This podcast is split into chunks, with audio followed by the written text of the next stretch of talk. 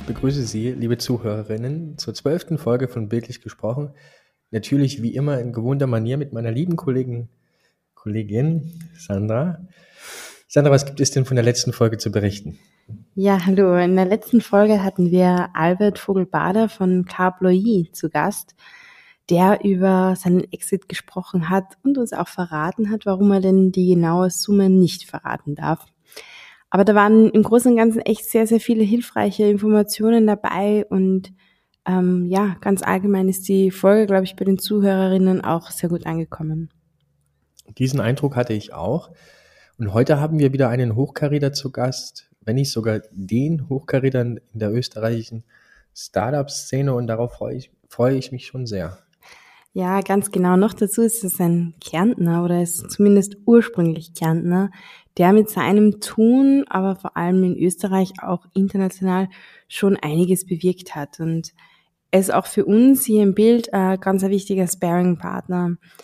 Im Detail vorstellen ist es aber echt schwierig, weil er einfach schon so viel gemacht hat in seinem Leben und man einfach gar nicht weiß, wo man beim Lebenslauf einfach anfangen soll. Und ich weiß ja gar nicht, wie man ihn eigentlich richtig bezeichnet. Was passt am besten? Entrepreneur, Business Angel, Unternehmer, Politiker oder doch ganz was anderes? Am besten wir fragen ihn gleich mal selbst. Hallo und herzlich willkommen, Werner Wutscher. Hallo, guten Morgen. Guten Morgen, ein herzliches Willkommen auch von meiner Seite. Werner, wie geht es dir? Und gleich ähm, zurückkommend auf Sandras Einleitung, wie bezeichnest du dich am liebsten? Also mir, mir geht es sehr gut. Es ist ja heute auch ein, ein angenehmer Morgen und ein Tag und ich genieße es dann auch manchmal, wenn ich sozusagen im Homeoffice und im Büro bin und von da aus auch die, die Dinge erledigen kann. Du musst ja momentan sehr viel Stress haben mit der, mit der neuen Position als Präsident des Forum Alpbach. Wie geht's dir damit? Na, das ist im Grunde genommen äh, Gott sei Dank gut über die Bühne gegangen, sehr erfolgreich. Es war die größte Hybridkonferenz in Österreich und ich glaube auch eine der größten Konferenzen in Europa, die wir im August, Ende August abgeführt haben in Alpbach. Äh, und mit 4.900 Teilnehmern war es ein sehr, sehr schöner Erfolg. Ich bin froh, dass wir das gemeinsam mit dem Team gut über die Bühne gebracht haben und jetzt kann ich auch ein bisschen durchschnaufen und habe auch jetzt Zeit für solche Gespräche. Super, das freut uns sehr. Das Forum Albach ist ja wirklich eine der wichtigsten Veranstaltungen für Unternehmer, Politiker, Wissenschaftler ähm, in, in dieser Zeit, in diesem Jahr. Und du hast es übernommen. Was möchtest du anders machen als deine Vorgänger? Was hast du für Vision zu dem Ganzen? Na, ich glaube, der Schlüssel ist, dass wir in Europa derzeit ja sehr, sehr viele Diskussionen haben, auch sehr, sehr viele Umbrüche haben. Und äh, wenn ihr da hineinhört, ist eigentlich die Diskussion immer sehr negativ und sehr angstbesetzt. Und was wir im Europäischen Forum Alpbach sehr gerne tun würden, sind positive Zukunftsbilder zu entwickeln. Das heißt, auch positive Geschichten äh, zu, äh, zu erzählen über Europa, damit wir die Geschichte, die eigentlich 1945 ja in einem Trümmerhaufen begonnen hat und dann eine totale Erfolgsgeschichte war, auch gut fortschreiben können. Ein zentraler Punkt dabei werden die jungen Menschen sein. Wir im Forum Alpbach sind überzeugt davon, dass es nur gelingt, wenn wir gemeinsam mit den jungen Menschen die richtigen Fragen stellen, auch manchmal dann die jetzt mächtigen challengen. Aber der Punkt wird sein, in vielen Bereichen positive Zukunftsbilder zu entwickeln. Mhm. Du hast gerade die jungen Menschen äh, genannt, für die ist ja jetzt dann auch der Klimawandel ein zentrales Thema. Also eigentlich nicht nur für die jungen Menschen, aber natürlich betrifft es die jungen Menschen eher. Wenn wir bei diesem schwierigen Thema mal anfangen, welche Ansätze sollen denn beim Klimawandel verfolgt werden, was ja das Forum Albach ja auch auf der Agenda hat? Na, wir haben einen inhaltlichen Schwerpunkt gesetzt und ein Teil davon von vier Schwerpunkten ist auch die Green Opportunity. Das heißt, die gesamten Fragen des Klimawandels und auch da würden wir gerne den Klimawandel als Chance darstellen. Also nicht nur als Verzicht und als Weltuntergangsszenarien, die ja derzeit sehr stark gewälzt werden, sondern wir sind überzeugt davon, dass der Klimawandel auch viele positive Chancen bietet. Ein Umstieg in der Mobilität auf bestimmte öffentliche Verkehrsmittel, soweit es möglich ist, in bestimmten Bereichen ein bewussteres Leben, was die gesamte Ernährung betrifft. Das sind ja Punkte, die Wahrheit nicht nur heißen, dass man jetzt zum Körnelfresser wird, sondern das heißt auch, dass sich viele neue Möglichkeiten auftun. Und wir würden eben gerne, und das haben wir heuer schon begonnen, in einem, in einem Retreat, also einem äh, einem Event, wo wir zwei Tage lang Unternehmer, Wissenschaftler, junge Menschen, NGOs zusammengeholt haben und genau diese Fragen diskutiert haben, solche positiven Möglichkeiten aufzuzeigen und damit auch dem Klimawandel eine große Chance zu geben. Sehr spannender Ansatz. Aber die Politik ist natürlich auch am, an Bord des, des Forum Alpbachs. Aber wie sehr siehst du da auch die Politik in der Pflicht, aktiv zu werden und auch positivere Bilder zu zeichnen? Ich glaube, das ist ein ganz wichtiger Punkt ist, wir wollen natürlich mit der Politik hier intensiv im Gespräch sein, weil am Ende des Tages müssen im Parlament oder in der Regierung oder in der Europäischen Kommission Entscheidungen getroffen werden. Und deswegen hatten wir heuer auch äh, zwei EU-Kommissare, den OECD-Generalsekretär und sehr, sehr viele österreichische, aber auch internationale äh, Minister da. Aber was ganz wichtig ist, ist, und das ist mir wirklich ein Anliegen, wir sind überzeugt davon, dass wir uns nicht mehr auf die Politik verlassen können, sondern dass jeder, Bürgerin, jeder Bürger und jede Bürgerin eigentlich auch die Chance hat, sich einzubringen. Und wir sind überzeugt davon, dass wir eine Diskussion führen müssen, die die Zivilgesellschaft und viele Akteure mit einbringt. Ein zentrales Thema, und auf das werden wir sicher noch zu reden kommen im Forum Alpbach, ist die Förderung von Unternehmertum. Wir möchten gerne klar machen, dass die Fragen von Investitionen in Europa, Finanzierungsfragen, keine Fragen sind, die eigentlich ein paar Investoren und böse Kapitalisten beschäftigen oder ein paar Startups als Randgruppe und Gründer, sondern dass dahinter eine, eine Lebenshaltung steht, nämlich die Haltung, eigenverantwortlich die Dinge selber in die Hand zu nehmen und zu entscheiden und lösen zu wollen. Das heißt ja nicht, dass jeder gleich ein Unternehmen gründen muss, aber doch bewusst zu leben und zu sagen, ich kann auch einen Beitrag zu leisten, ich kann auch einen Beitrag leisten und nur zu warten, bis die Politik mit Lösungen kommt, das haben wir gesehen, das wird nicht ausreichen. Mhm. Ein weiterer Punkt auf eurer Agenda ist das Kapital beziehungsweise der Kapitalmarkt. Und es ist ja durchaus bekannt, dass viele Investments nicht aus Europa kommen, sondern eben aus Asien respektive USA. Und in diesem Zusammenhang sagtest du einmal, dass der europäische Kapitalmarkt wachgeküsst werden soll. Wie soll das denn funktionieren? Na, auch da geht es uns ganz stark darum, dass wir das nicht den Banken und Investoren und Fonds die Diskussion überlassen. Wenn man sich jetzt die Situation anschaut, in Europa werden 75 Prozent der Finanzierung von Unternehmen über Banken getätigt und 25 Prozent nur über privates Kapital und Private Equity. Und wir alle in der Startup-Szene wissen, wie schwer es ist, einen Investor zu finden. Wir sind überzeugt davon, dass wir im Grunde genommen auch als junge Menschen und insgesamt einen Beitrag leisten müssen, dass der Kapitalmarkt hier viel mehr private Initiativen zulässt. Denn was passiert derzeit? Die Menschen tragen das Geld auf Banken und dort mhm. wird es weniger. Dort verschimmelt es und wird durch die Inflation und jetzt Verwahrungsentgelte ständig weniger. Und gleichzeitig brauchen Unternehmer auf der anderen Seite dringendst Eigenkapital. Wir glauben, dass das auch eine Frage der sozialen Kohäsion ist, der Verteilung von, von Kapital, dass hier sozusagen das jetzige System dazu führt, dass der Mittelstand und breite Teile unserer Bevölkerung eigentlich immer ärmer werden. Und es wäre wichtig, die auch zu Mitunternehmer machen, indem sie kleinere Beiträge äh, in, in Kärnten, in, im Geiltal, in Projekte investieren können, wenn es darum geht, zum Beispiel Photovoltaikanlagen aufs Dach zu bringen, indem es darum geht, Klimaaktivitäten zu setzen, aber auch zum Beispiel Startups zu unterstützen. Da muss man natürlich auch viel Know-how haben. Das wird nicht für jeden etwas sein, aber es gibt viele Möglichkeiten, hier niederschwellig auch zu investieren, in Aktien zu investieren und damit den Menschen auch an, an dem Wachstum von Unternehmen und von unternehmerischen Tun teilhaben zu lassen.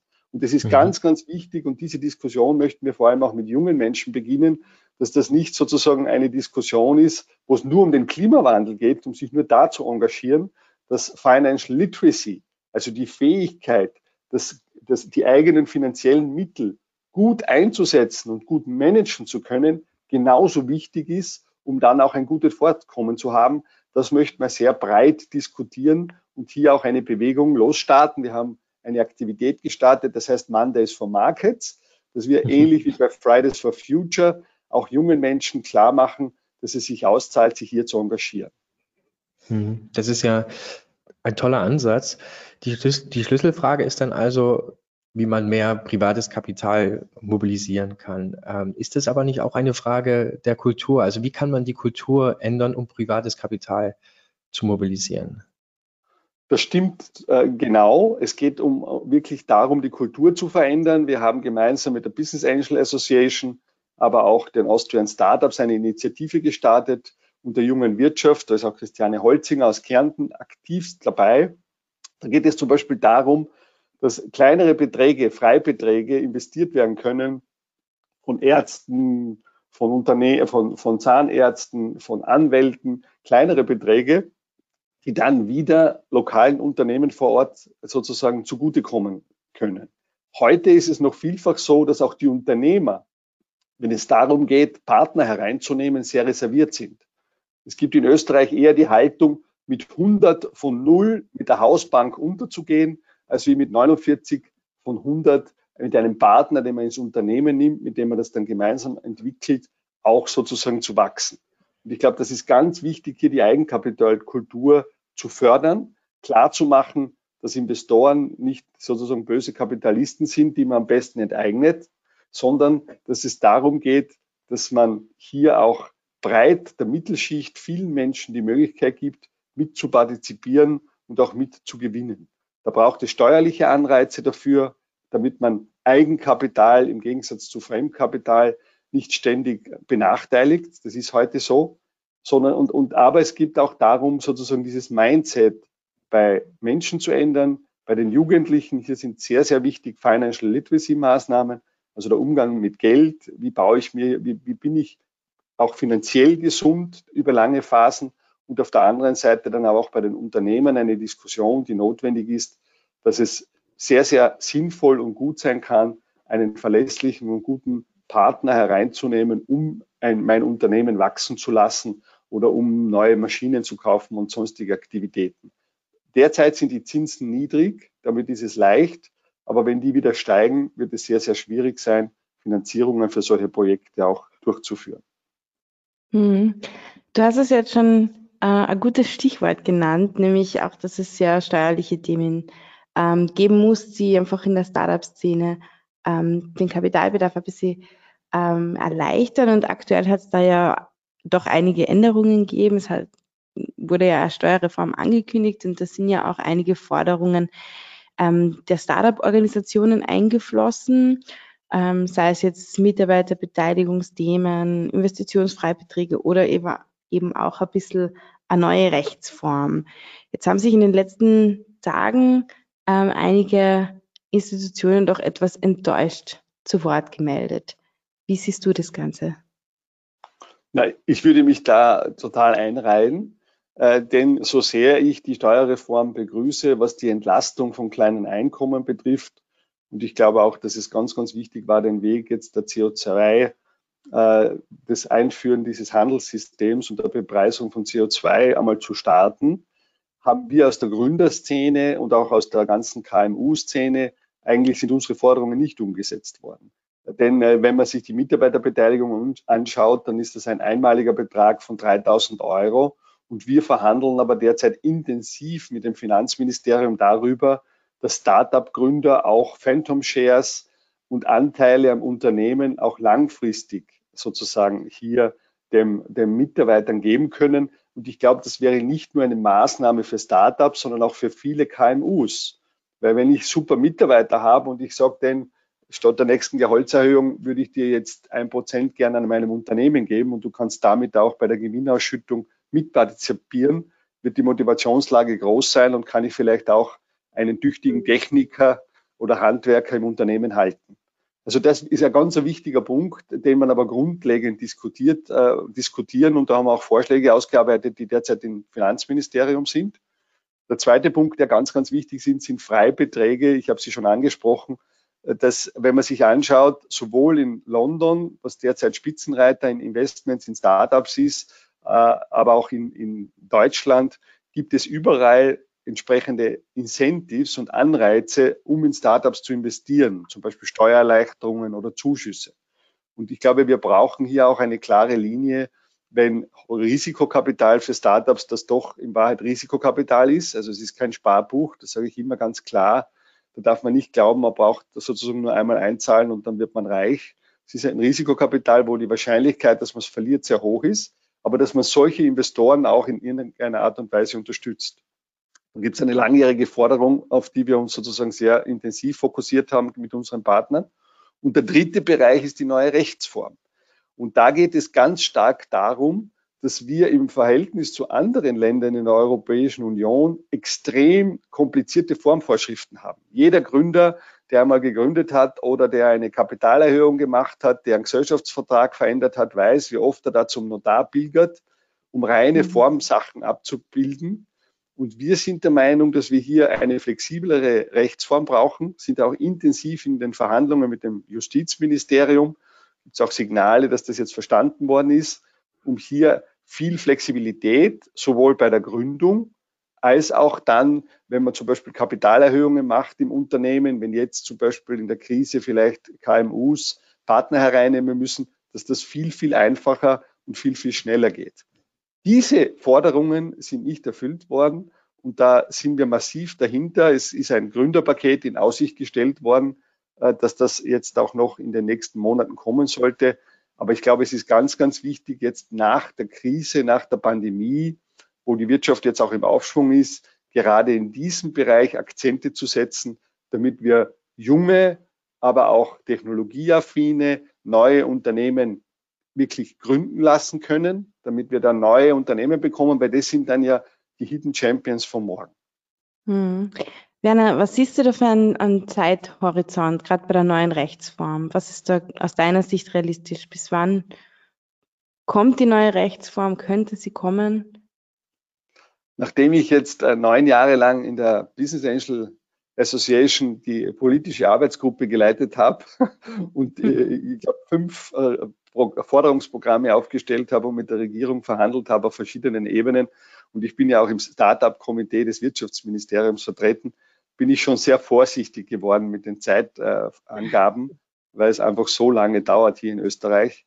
Aber es gibt Signale, was zum Beispiel die Rechtsform betrifft, dass das sozusagen jetzt noch äh, in, in, in diesem Jahr erledigt werden sollte. Und da hoffen wir schon sehr, dass das auch kommt, weil es wirklich jetzt notwendig wäre aufgrund der Rahmenbedingungen und der wirtschaftlichen Umbrüche, die derzeit stattfinden, dass das auch rasch kommen sollte. Hm, da gibt es also noch einiges zu tun. Jetzt hattest du es selber schon angesprochen. Du warst natürlich jetzt äh, acht Jahre, fast schon neun Jahre ähm, Member of, of the Board bei AIA und hast und kennst die Startup-Szene eigentlich ne, wie deine linke Westentasche, wenn man das mal so sagen darf. Und ähm, wenn wir jetzt diese gemeinsame Stelle nochmal Revue passieren lassen, was hat sich in diesen acht Jahren verbessert, wo du diese Funktion hattest? Nein, es hat sich natürlich sehr viel verbessert. Also das Ökosystem, und es war mir immer ein Anliegen, hier nicht nur quasi für die Business Angels was zu äh, sozusagen zu erreichen, sondern wir haben ja immer eng abgestimmt mit Austrian Startups, aber auch mit der AFCO, der Vertreterin äh, der Private Equity Szene in Österreich, sehr eng zusammengearbeitet. Und es war uns extrem wichtig, dieses Ökosystem zu entwickeln. Und wenn ihr euch heute anschaut, das muss man wirklich klar sagen, sind wir im äh, Seed-Bereich und im Early-Stage-Bereich, also am Anfang äh, in vielen Be Förderungsbereichen äh, wirklich Weltmeister. Also da mhm. haben wir eine extrem gute Förderlandschaft, die sich entwickelt hat. Und da muss man der AWS und der FFG und auch vielen Landesinitiativen wie auch dem Bild extrem gratulieren, die ja hier einen maßgeblichen Beitrag leisten, dass Unternehmen gut gegründet werden können. Und da gibt es auch viel finanzielle Unterstützung.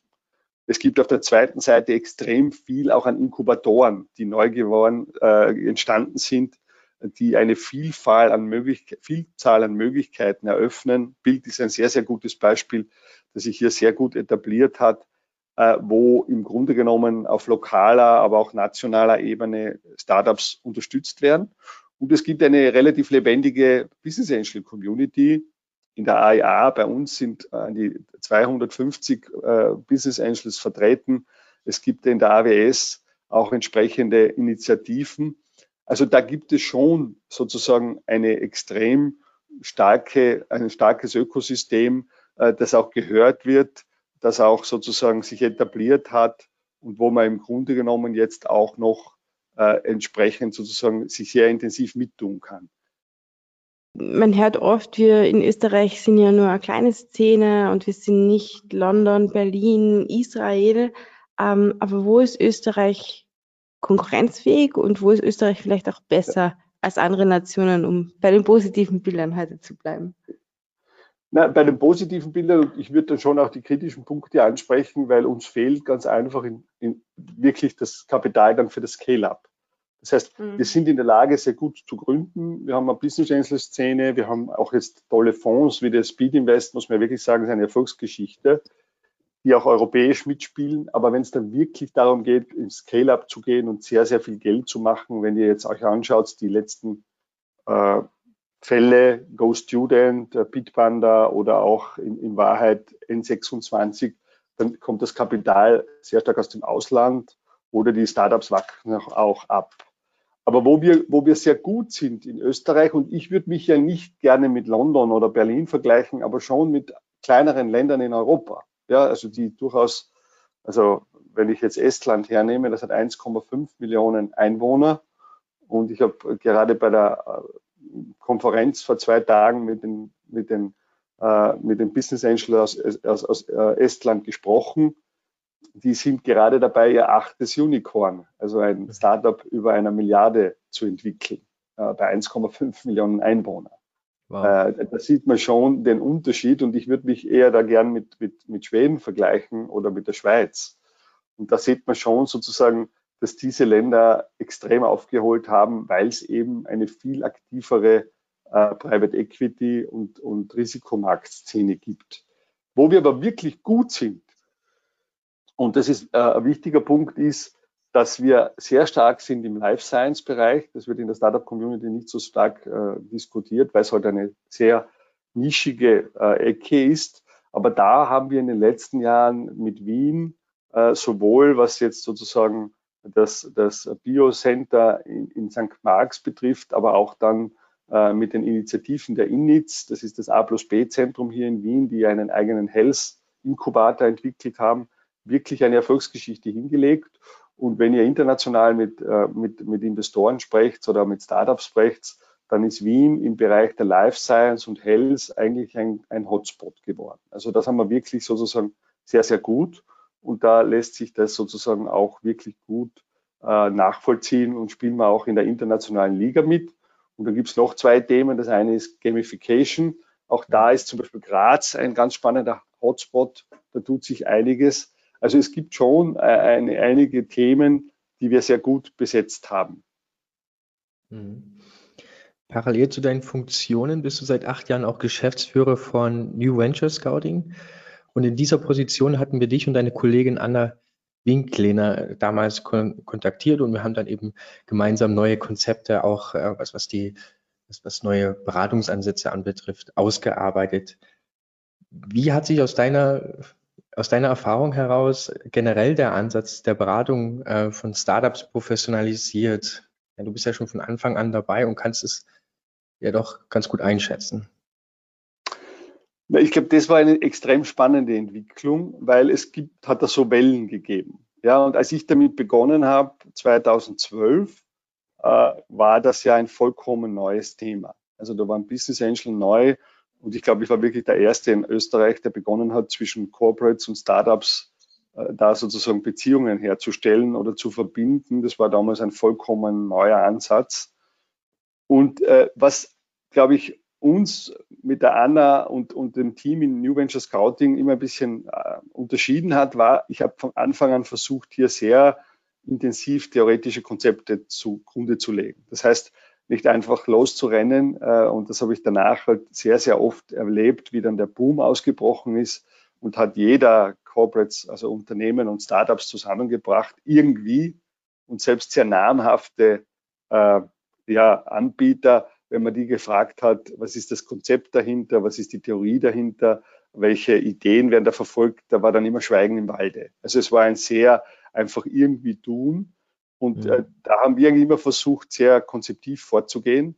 Das heißt auch methodische Grundlagen zu erarbeiten, äh, äh, ob das dann mit Unis war oder eben sozusagen aus der Erfahrung, die wir dann doch jetzt über die Jahre sehr intensiv gewonnen haben, einfach so Kochrezepte zu entwickeln, die schon quasi dann helfen, beide Seiten sich zu verstehen, weil ich einfach gelernt habe, dass die kulturellen Unterschiede äh, zwischen Gründern und äh, Corporates und Unternehmen dramatisch groß waren. Das hat sich geändert, weil jetzt, wenn ihr euch anschaut, viele Unternehmen auch schon Startup-Unternehmer äh, angestellt haben, um die Innovationsabteilung zu, zu leiten und, und andere Themen zu machen. Und wenn man schaut, ist heute sozusagen auch eine Gründungserfahrung, ist schon oft in Lebensläufen auch von Managern. Also das ist dann sehr stark noch zusammengewachsen. Aber dieser methodische Ansatz ist mir in Österreich extrem, hat mir extrem gefehlt. Ja, den findet man beim INITS auch noch. Aber sonst sozusagen hat schon bis 2008, wo dann der, der totale Boom ausgebrochen ist, und dass jeder sich berufen gefühlt hat, wo dann auch die großen Berater, BCG und EY und wie sie alle heißen, auch das alle Startups auf Startups gemacht haben. Da muss man ja ehrlich sagen, da war es so ein richtiger Hype, der dann mit 2.8 und jetzt noch einmal in der Corona-Krise schon äh, einen großen Dämpfer erfahren hat. Und was ich jetzt erlebe, ist, dass sich die, die eigentlich sehr konzeptiv gearbeitet haben, äh, auch immer versucht haben, auf Grundlagen Wert zu legen und auch zu überlegen, was sind dahinter für theoretische Konzepte, auch wirklich das Startup in den, und den Gründer in den Mittelpunkt zu stellen und nicht drumherum ständig Geschäftsmodelle zu bauen, die halt irgendwie dann Corporates ein paar hunderttausend Euro da hineinzahlen und dort hineinzahlen für den Startup-Zirkus, wie ich es immer genannt habe, sehr kritisch. Ich glaube, das hat sich jetzt ein bisschen aufgehört, weil einerseits weniger Geld da ist. Es war ja großteils oder sehr oft äh, eigentlich nur äh, PR äh, und, und dass da relativ wenig rausgekommen ist. Also ich glaube, das ist ein ganz wichtiger Punkt. Und in unserer Geschichte haben wir jetzt sehr stark geschiftet jetzt in den Bereich äh, auch äh, universitäre Ausgründungen. Und das ist ja derzeit eigentlich der, der Schwerpunkt von, von NVS, wo wir mit Universitäten äh, junge akademische Gründer begleiten äh, und damit sozusagen auch eine gute Nische gefunden haben, die per se sehr methodisch arbeitet und sehr mhm. äh, ja, forschungsorientiert ist. Mhm. Für uns war es jedenfalls auch sehr wichtig, dass wir mit deiner Hilfe oder mit eurer Hilfe eigentlich äh, unseren Gründungsberatungsprozess auch auf ein methodisches Level heben konnten. Da sind wir heute noch sehr dankbar dafür und es funktioniert jedenfalls wesentlich besser. Naja, aber New Venture Scouting hat den Fokus ja dann doch auch noch, mm, so wie du es jetzt eh schon teilweise erzählt hast, äh, bei Corporates, bei universitären Ausgründungen. Kannst du unseren Zuhörerinnen noch kurz erklären, was ihr da genau macht? Mhm. Na, erstens freut mich das Feedback sehr. Sandra, das ist immer das beste Lob. Äh, wenn, wenn, und wir freuen uns dann auch riesig, äh, wenn wir sehen, sozusagen, dass so ein methodischer Ansatz einfach beiden Seiten extrem hilft. Weil eigentlich ist es ja ganz einfach. Äh, wenn Gründer beginnen, dann brauchen sie einfach auch eine gemeinsame Sprache, mit, der, mit den Leuten, mit denen sie eng zusammenarbeiten oder von denen sie auch betreut werden. Und äh, das, dieses Entwickeln von Konzepten oder sozusagen diesen methodischen Ansätzen zu folgen, hilft eigentlich, dass man sich gegenseitig versteht. Weil sonst reden die, die Gründer Chinesisch und die, die Betreuer oder auch das, das Unternehmen redet äh, Englisch oder Türkisch oder was auch immer. Und ich habe immer gesagt, wir sind eigentlich Übersetzer und dafür hilft dann einfach manchmal ein methodischer Ansatz, den man von Anfang klar macht, beiden Seiten, und dann lernt man das wie eine Sprache und damit kann man dann aber eigentlich viel, viel schneller vorankommen und macht viele Lehrmeter nicht, die man halt sonst gemacht hat. Was mhm. wir tun, ist derzeit sehr intensiv, gemeinsam mit dem ICT von Hermann Hauser, äh, bearbeiten wir die, die akademische Gründerszene dahingehend, dass wir von den österreichischen Universitäten äh, beauftragt werden, immer so zehn akademische Gründer auf einem TRL Level 3, das heißt äh, Close to Prototype, also die einen technischen Prototypen schon fertig haben, noch nicht am Markt sind, aber den technischen Prototypen, dass wir die ein Jahr lang begleiten und dann zur Gründung führen.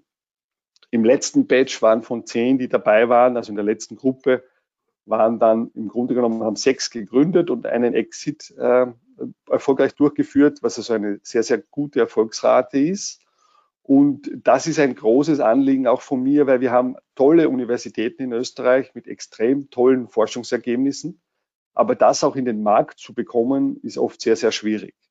Und da sind wir derzeit intensiv im Dialog mit dem Ministerium, mit dem Wissenschaftsministerium und mit vielen Universitäten, um gemeinsam auch eine Strategie zu entwickeln. Wie können, gibt es sowas wie einen, einen Leitfaden oder sozusagen ein Handbuch von, von erfolgreichen Gründungen? Wie kann man das relativ gemeinsam gut bearbeiten, damit das Thema einen höheren Stellenwert bekommt?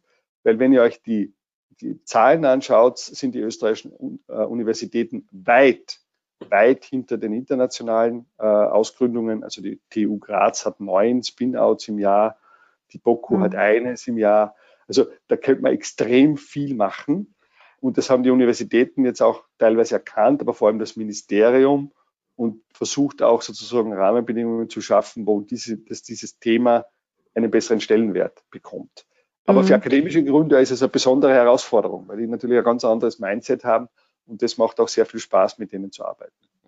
Ist ein schwieriger Faktor dabei nicht auch die ja, IPA-Sache, also die, die Rechte an der Idee, die Rechte an den Patenten, die vielleicht durch die Forschungsarbeit an den Universitäten entstehen. Wir haben da die Erfahrung gemacht, dass es oft keine Regelungen von den Universitäten gibt, wie sie eigentlich mit Ausgründungen ausgehen, äh, umgehen. Und ja, dass es da dann oft zu ganz schwierigen Verhandlungen kommt und einfach daran schon scheitert, dass aus seiner Idee wirklich ja Gründung entstehen kann. Sandra, du legst da genau den, den, den, Finger auf die Wunde. Das ist genau der Punkt, äh, dass wir gelernt haben in diesen drei Jahren, wo wir das jetzt machen, dass jede Universität glaubt, sie muss das für sich selber lösen.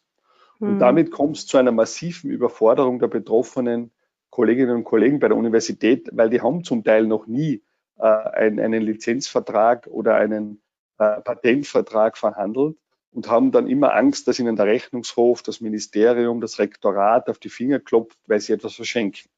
Und wir haben da Negativbeispiele, wo solche Verhandlungen zwei Jahre dauern oder wo man für Pending Patents zwei Millionen Dollar verlangt. Ja, also äh, und da haben wir uns dann auch als Mediatoren eingeschalten und genau aus dieser aus dieser Lernerfahrung reden wir derzeit intensiv mit dem Ministerium, aber auch mit den Universitäten gemeinsam, ob wir nicht sowas wie eine eine Best Practice erarbeiten.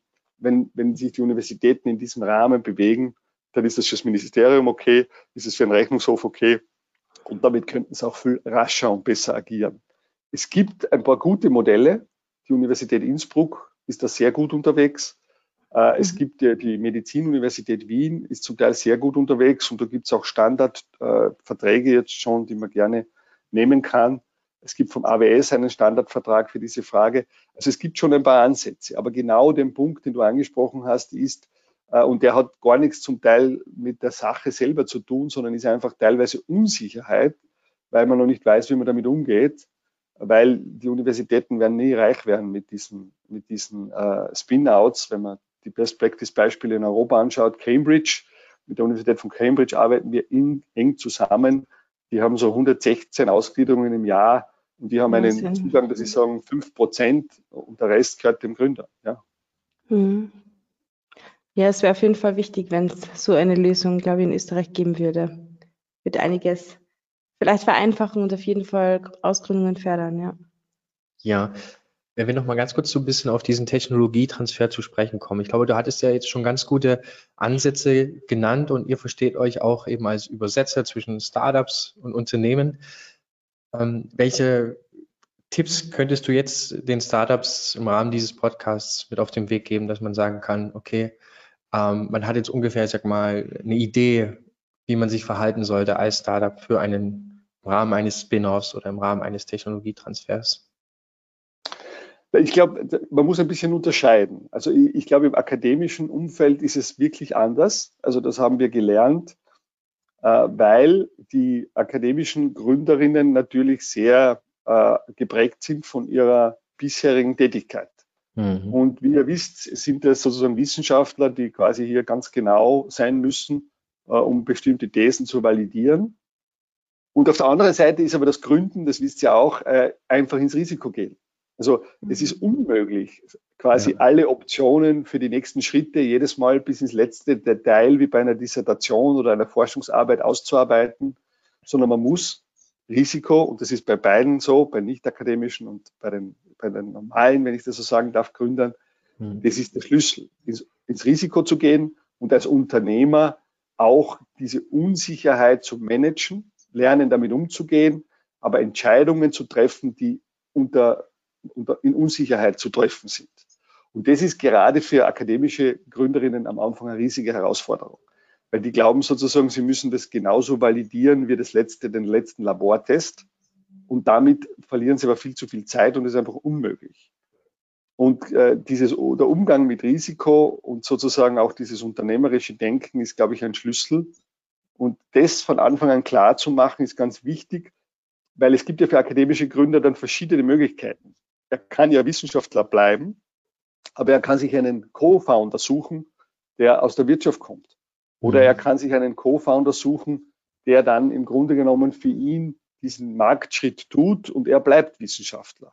Und es gibt manche, die auch selber sozusagen dieses Gain in sich haben und das gerne auch tun. Aber genau zum Beispiel mit solchen Fragen beschäftigen wir uns in diesen zehn Monaten, wo wir sehr systematisch IP, Team, da geht es auch um die Persönlichkeit, um die eigene, dann aber auch um die Fragen Finanzierung, Technology Readiness ganz genau bearbeiten, um dann diese Fragen zu beantworten, so dass er dann am Ende gründen kann oder für sich ein klares Bild hat, wie es weitergeht.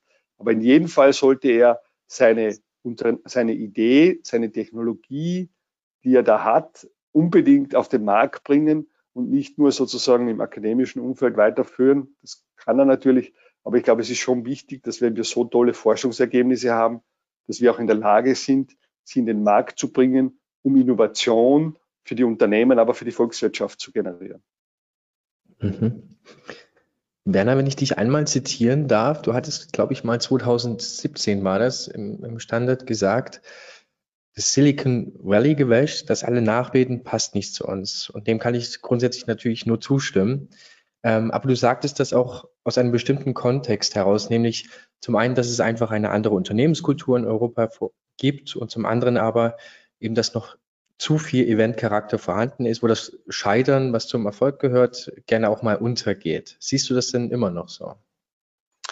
Ja, ich glaube, da ist eine Ernüchterung eingetreten. Also die Zeiten, wo Vorstandsvorsitzende nach Silicon Valley gefahren sind, dann heimkehrend sich die Krawatte runtergerissen haben und dann ihren Mitarbeitern erklärt haben, es müssen alle unternehmerisch handeln und am nächsten Tag wieder 33 Compliance-Regeln eingeführt haben oder, oder sozusagen totale Risikoaversität, wie es ja in Großkonzernen herrscht. Das ist ja dort Teil der Firmenkultur und Unternehmenskultur. Das hat aufgehört. Also, mhm. weil das ist einfach teilweise sozusagen, äh, das war wirklich teilweise lächerlich. Und äh, diese, diese sozusagen Pilgern zum Heiligen Gral, äh, um dann heimzufahren und drauf zu kommen, Sie können ja die Rahmenbedingungen nicht einfach total ändern. Ich glaube, das ist vorbei ich möchte überhaupt nicht kleinreden, dass dieses Hinausschauen über die Grenzen und diese innovativen Geschäftsmodelle, die natürlich gerade im Silicon Valley geboren werden, extrem wichtig sind. Aber ich glaube, in der Umsetzung hat es dann andere Systeme bedarf und da hat jetzt auch sozusagen, glaube ich, haben die Unternehmen dazugelernt. Und ich glaube, dass man da zum Teil jetzt schon pragmatischer ist und verstanden hat, dass ich ja meine Mitarbeiter trotzdem mitnehmen muss und nicht alle kündigen kann und sofort ein neues Unternehmen gründen kann sondern dass wir hier im Grunde genommen natürlich auf die sehr starke Struktur, die wir haben in Österreich, die auch sehr stark noch immer produzierende Unternehmen, und das ist ja unser Rückgrat, die ganzen KMUs, dass man hier eher in Richtung Kooperationsmodelle gehen muss. Das, glaube ich, ist jetzt schon angekommen. Und das habe ich auch früher versucht zu sagen, gerade auch jetzt mit der Pandemie, habe ich schon gemerkt, dass dieser, der, der, der Flying Startup Circus ein bisschen nachgelassen hat und auf der anderen Seite sehr viele Unternehmen sehr seriös jetzt mit Startups kooperieren, suchen und Geschäftsmodelle basteln und an denen arbeiten. Also da, da hat sich schon sehr viel getan. Ja, Gott sei Dank. Werner, man kennt dich in der Startup-Szene und auch du kennst natürlich sehr, sehr viele Leute, national und international. Und für uns bist natürlich du eine sehr inspirierende Persönlichkeit in der Szene. Aber wer ist es denn aus deiner Sicht? Wer sind aktuell ähm, ja, vielleicht Gründer, die inspirieren oder auch ja, ähm, Institutionen äh, oder andere Stakeholder aus der Szene? Na, das ist ganz lustig, äh, weil natürlich äh, sozusagen eine der großen Persönlichkeiten der österreichischen, aber auch internationalen Startup-Szene, der Hansi, hatte am Dienstag am Abend seine 60er. Äh, wir haben heute am Abend die Geburtstagsfeier mit ihm. Der Hansi Hansmann ist jemand, äh, der da ein sehr, sehr wichtiger Akteur war, weil er nämlich auch zwei Seiten verbindet. Er ist extrem erfolgreich wirtschaftlich, hat wirklich viel Geld gemacht. Aber der Hansi Hansmann ist über die Jahre immer sozusagen bescheiden und zugänglich geblieben. Äh, wir fahren immer mit der U-Bahn gemeinsam heim, weil wir da in der Nähe wohnen. Also der ist jemand sozusagen, der immer am Boden geblieben ist und trotzdem unglaublich viel einerseits für Gründer getan hat, unzählige Legionen von sehr erfolgreichen Gründerinnen und Gründern gecoacht hat, auch wo er gar nicht beteiligt war, aber einfach seinen Rat geteilt hat, äh, immer geholfen hat und auch sehr, sehr viele Investoren extrem gut äh, mitgenommen hat, auch zum Teil reich gemacht hat. Aber das ist gar nicht so wichtig, sondern auch sozusagen immer extrem gut gecoacht hat. Ja? Und der ist so eine Persönlichkeit für mich, äh, wie ich mir eigentlich einen erfolgreichen Investor vorstelle.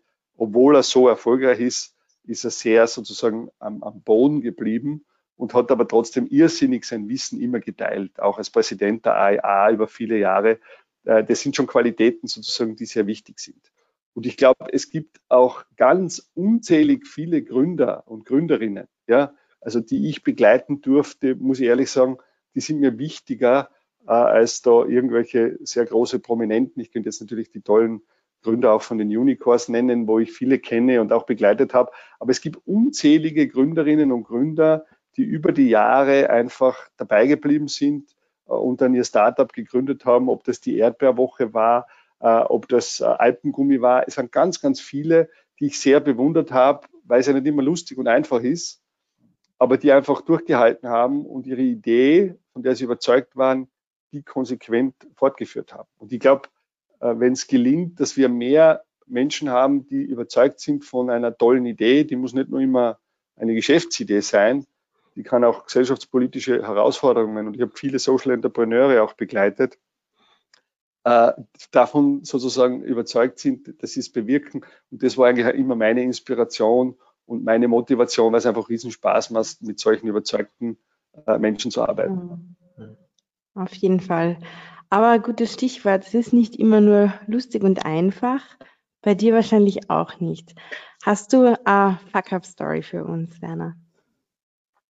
Uh, Fuck-Up-Stories uh, uh, extrem extrem viele, äh, weil ich ja auch am Anfang, als ich angefangen habe, sehr, sehr viel auch dann Geld verloren habe und auch einige äh, Geschäftsideen waren einfach zum Teil zu früh oder sind auch total daneben gegangen. Ja, also das Kochabo, da war man einfach viel zu früh damals. Wenn ihr schaut, wie jetzt Hello Spoon oder andere erfolgreich sind, äh, und dazu erleben, dass man, obwohl man dann 1000 Boxen die Woche verkauft, äh, einfach zu wenig Marketinggelder auftreibt in der kurzen Zeit und damit sozusagen die Idee dann auch wieder verkaufen muss.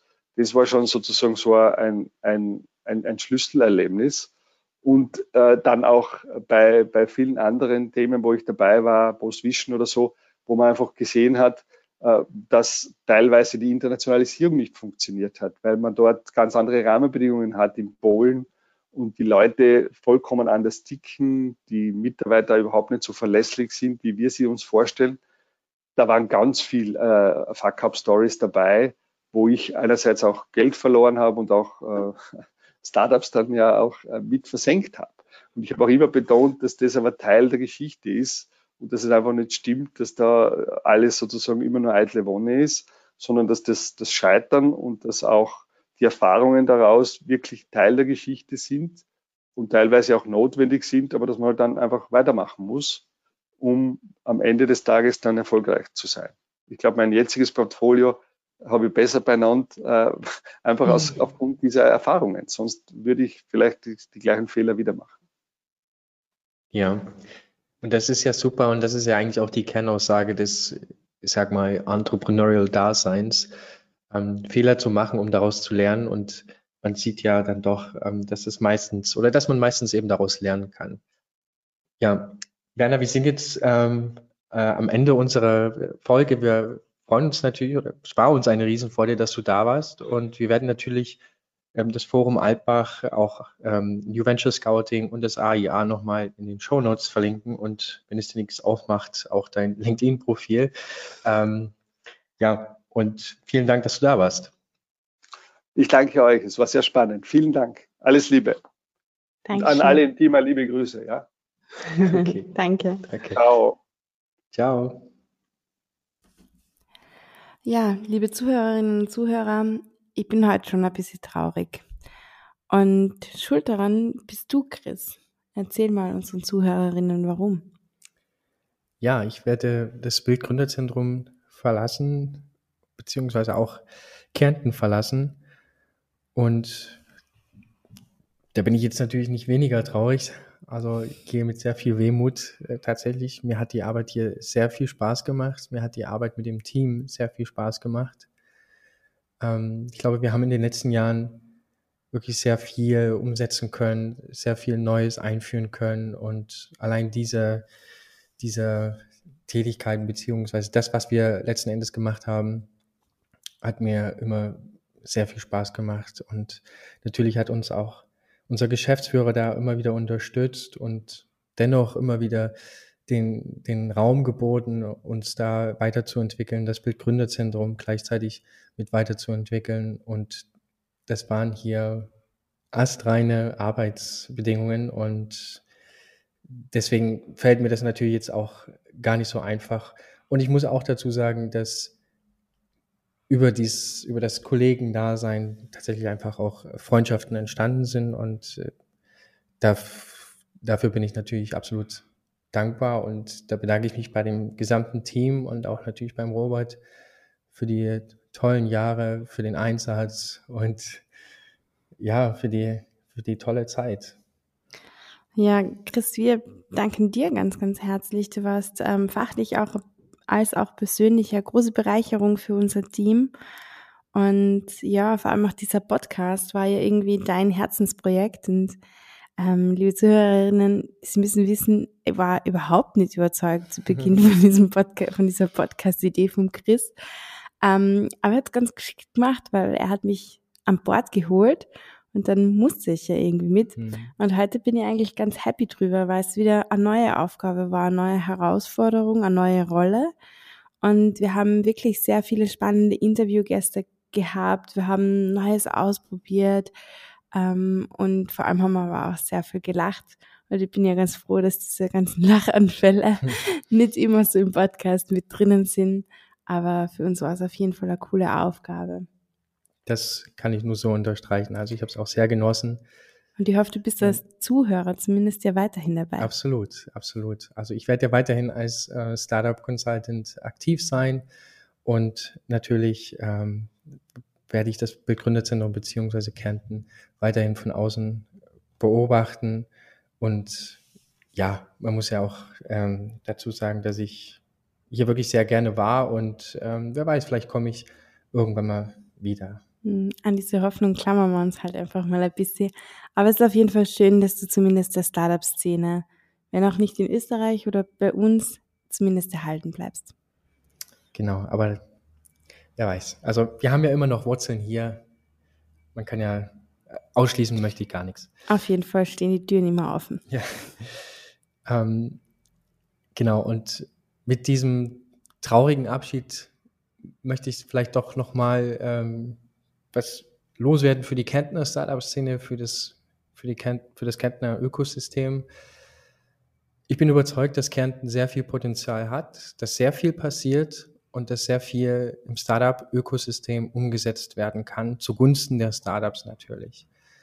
Und ich glaube, dass auch Kärnten da auf einem guten Weg ist. Allerdings glaube ich auch, dass noch so der ein oder andere Konflikt überwunden werden muss, um gemeinsam an einem Strang zu ziehen. Denn letzten Endes gehen wir ja alle für die Startups zur Arbeit und nicht für uns selber. Natürlich auch für uns selber, aber meine Motivation ist dann doch immer die gewesen, dass, ähm, dass man die Startups hier in, in Kärnten erfolgreich auf dem Markt etablieren kann. Und ich glaube, wenn man sich das so ein bisschen ähm, ja, als Supervision für Kärnten äh, äh, zu Herzen nimmt, dann, ist es auch einfacher, gemeinsam zu arbeiten.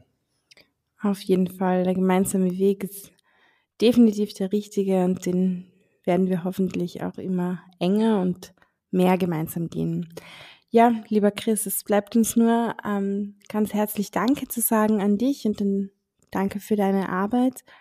Und ja, liebe Zuhörerinnen, wir sind dann damit am Ende der Folge und die nächste Folge ist dann schon ähm, ja vor vom Jahreswechsel und ähm, da werde ich mir zumindest ähm, bestimmt auch wieder was Spannendes einfallen lassen. Das ist dann ja schon ein Jahr bildlich gesprochen Podcast und ja, ich hoffe, auch wenn es dann nur mit mir alleine vorerst mal weitergeht, ähm, hoffe ich, dass ihr trotzdem gern dabei seid. Ich freue mich auf jeden Fall. Ähm, bis bald. Tschüss, Baba. Ich freue mich auch. Ich glaube, das Projekt ist in guten Händen und Kärnten. Bis bald, bis die Tage.